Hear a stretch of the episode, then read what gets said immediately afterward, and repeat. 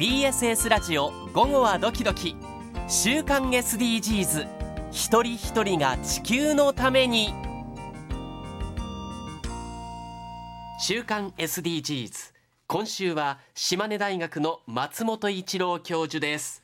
松本教授こんにちはこんにちは。こんにちは。よろしくお願いしますよろしくお願いします。さあこのコーナーでは SDGs17 個の目標の下にある169個のターゲットを深掘りし解説をしています前回の出演ではゴール5のターゲットの一つであるターゲット5.3についてのお話でしたそうでした。あの中央アフリカの国々を中心とした開発途上国の一部では。強制結婚や女性器の切除が一般的な習慣となっているっていうお話でしたよね。はいもう本当驚きました。で、このような習慣をなくすために声を上げ支援の輪を広げなくてはいけないというお話でしたよね。そうでしたねさあ松本教授今日はどんなお話になりますか？はい、本日の深掘り169ですが、ゴール6についてのターゲットの一つを解説します。はいはい、ここで恒例のミニクエスチョン。ゴール6は何だったでしょうか？ということで、リスナーの皆さんも考えてください。はいでは本日は水江さん。はい。ゴール6。ゴール6は水をイメージする水色のアイコンでしたよね。はい、なのでゴール6は安全な水とトイレを世界中にですよね。素晴らしいです。その通り。えっと水色はあの水江さんが言ってくれた通り ええ。水をイメージしてデザインされています、はい。命の水に関する目標になります、うん。では松本教授今回はターゲットどんなターゲットでしょはい。本日はゴール6のターゲットの一つターゲット6.3の話です。うはい。ここで本日のメインクエスチョン。ターゲット6.3を考える上で大切なのがその前にあるターゲット6.1と6.2ですね。ええ。はい、そこでは何の解決を目指したでしょうかという覚えていたら嬉しい程度のクエスチョンです。ではここは太田さんから。はい。まあ水って人間にとって命の水ですもんね。そうなんです。ね。本当に水環境って大事なわけですけど、日本でこの水を考えると蛇口をひねればもう水は出ていて、はいその水がもう安心な水という意識があるのでそんなにこのゴール6に対して問題意識ってあまり持っていないんですよね。そうなんですねではいトイレに関しても、本当に衛生面でも日本はどこを使っても綺麗ですから、綺麗です。ね、その面でもあまり心配はないわけですけどないですね。だからこれまでそのゴール6に関して松本教授と話をしている時って開発途上国のあ、はい。水環境が問題ということでしたよね。その通りです。覚えているのはその、世界でうん10人に6人が、あ、覚えてますえね。えはい。安全に管理されたトイレを利用できていないとその通りです。日本ではどこのトイレを使っても綺麗に使えますけど、はい。世界では結局衛生面で安心して使えないってわけですよね。その通りです。もう150点まで来ています。はい。では水江さん、その上に。はい、先進国はそれは水の環境は整っているけれども、はいその水を使うために私たちは例えばあのきれいな水あ節水をするとか、うんあの洗い物するときに油とかを拭き取って、あのきれいな水を流すようにっていう努力をしなくちゃいけないはい。いうところです、ね。その通りです。年末最後なので 200点。わあやった なかなか200点超えません超えませんね。超えませんね。ええはい。では解説していきます。はいお願いします。はい、ターゲット6.1では安全で入手可能な価格の飲料水の利用を可能にするということでした。はいそして6.2では安全で衛生的なトイレ下水道を完備するというターゲットだったんですね。はいなのでお二人が今話してくれたように安全に管理された水とトイレがないために世界では開発途上国を中心に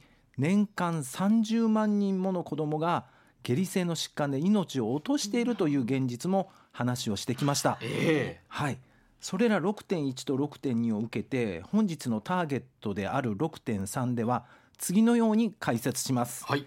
読み上げるんですがこれ結構長いのではい。はい、カムカム宣言をします。いやいやいやいやわかりました。ええ強気でいきます、はい。じゃあいきます。はい。2030年までに汚染の減少陶器の廃絶と有害な化学物物質の放出の最小化未処理の排水の割合半減および再生利用と安全な再利用の世界的規模で大幅に増加させることにより水質を改善する。と示されています、はい。ちょっと日本語が変だなと思いつつそのまま読みました。長いですね。長いです。長いです、簡単に言いますね、ええ。ー、と水質汚染減少のため未処理の排水を半減させ水質改善を図る。となります。えはあ随分すっきりしましたすっきりしましたね、はい。あのえー、とポイントについてちょっと話をすると、ええ。ー水環境の改善のために安全に処理された排水を徹底することがあのメインテーマとなっています。えはい。はい。はい、えー汚染された排水や陶器などは、えー人への影響はもちろんなんですが、生態系に時として深刻な負荷を与えます。はあの私たち日本人はもう忘れてるかもしれないけどっていう世界なんですがあ、ええー先進国ではまあこの辺りの問題はほぼ達成されているということですよね。はい先ほど太田さんが言ってくれた通りです。でこれは排水処理技術が向上して法律的にも環境基準値などが設けられて管理するようになったからなんですね。はあで深刻なのは開発途上国です。はいあの汚染された排水が原因で病気になる人が大勢います。アフリカや東南アジアなどの一部の国ええではですね、汚染された水を飲まざる得ない状況が続いています。で鍵を握るのが上下水道設備施設の完備はいはいで加えて工場や各家庭からの排水に留意することが重要と言えます。あの言い忘れました。えっ、と日本では昔、うん。水俣病や痛々病などがはい。問題になっていましたよね。工場の汚染水。そうそうですそうです。ははい。い、そういう問題が今も開発途上国では起こっているということなんです。あーだから水環境って本当に大事で、うん。私たちの健康を脅かすどころか命までそうなんです。よね。奪われてしまうとはい。いうことなんですね、はいではこのターゲット6.3を意識して私たちにできることは何がありますか？はい。まずはターゲット6.3が目指すのは上下水道の完備なんですね。はいはい。これは国や地方自治体の問題で、特に開発途上国に、うん向けては技術や金銭的な支援を続ける必要があると言えます。はいえー、と SDGs の目標17番のパートナーシップで目標を達成しようにつながりますね。ええはい、一方私たち一人一人にできることなんですがはい。日本では当たり前のように安全な水を利用していますがその排水処理について学んで環境意識を高めることがまず第一として挙げられます。環境意識ですか？そうですそうです、はい。はい、その上で世界の状況を知ることから始めるといいと考えています。うん。でまた具体的な行動としては、えっと、先ほど水江さんが話してくれたように、家庭からの排水に油などが混じらないように気をつけることなどが挙げられます。はあ。あの水のありがたさを知ることそれと人と環境のために、えーそれら水を守り伝えることが必要だと言えます。まさに命の水ということになります。そうですね。はい。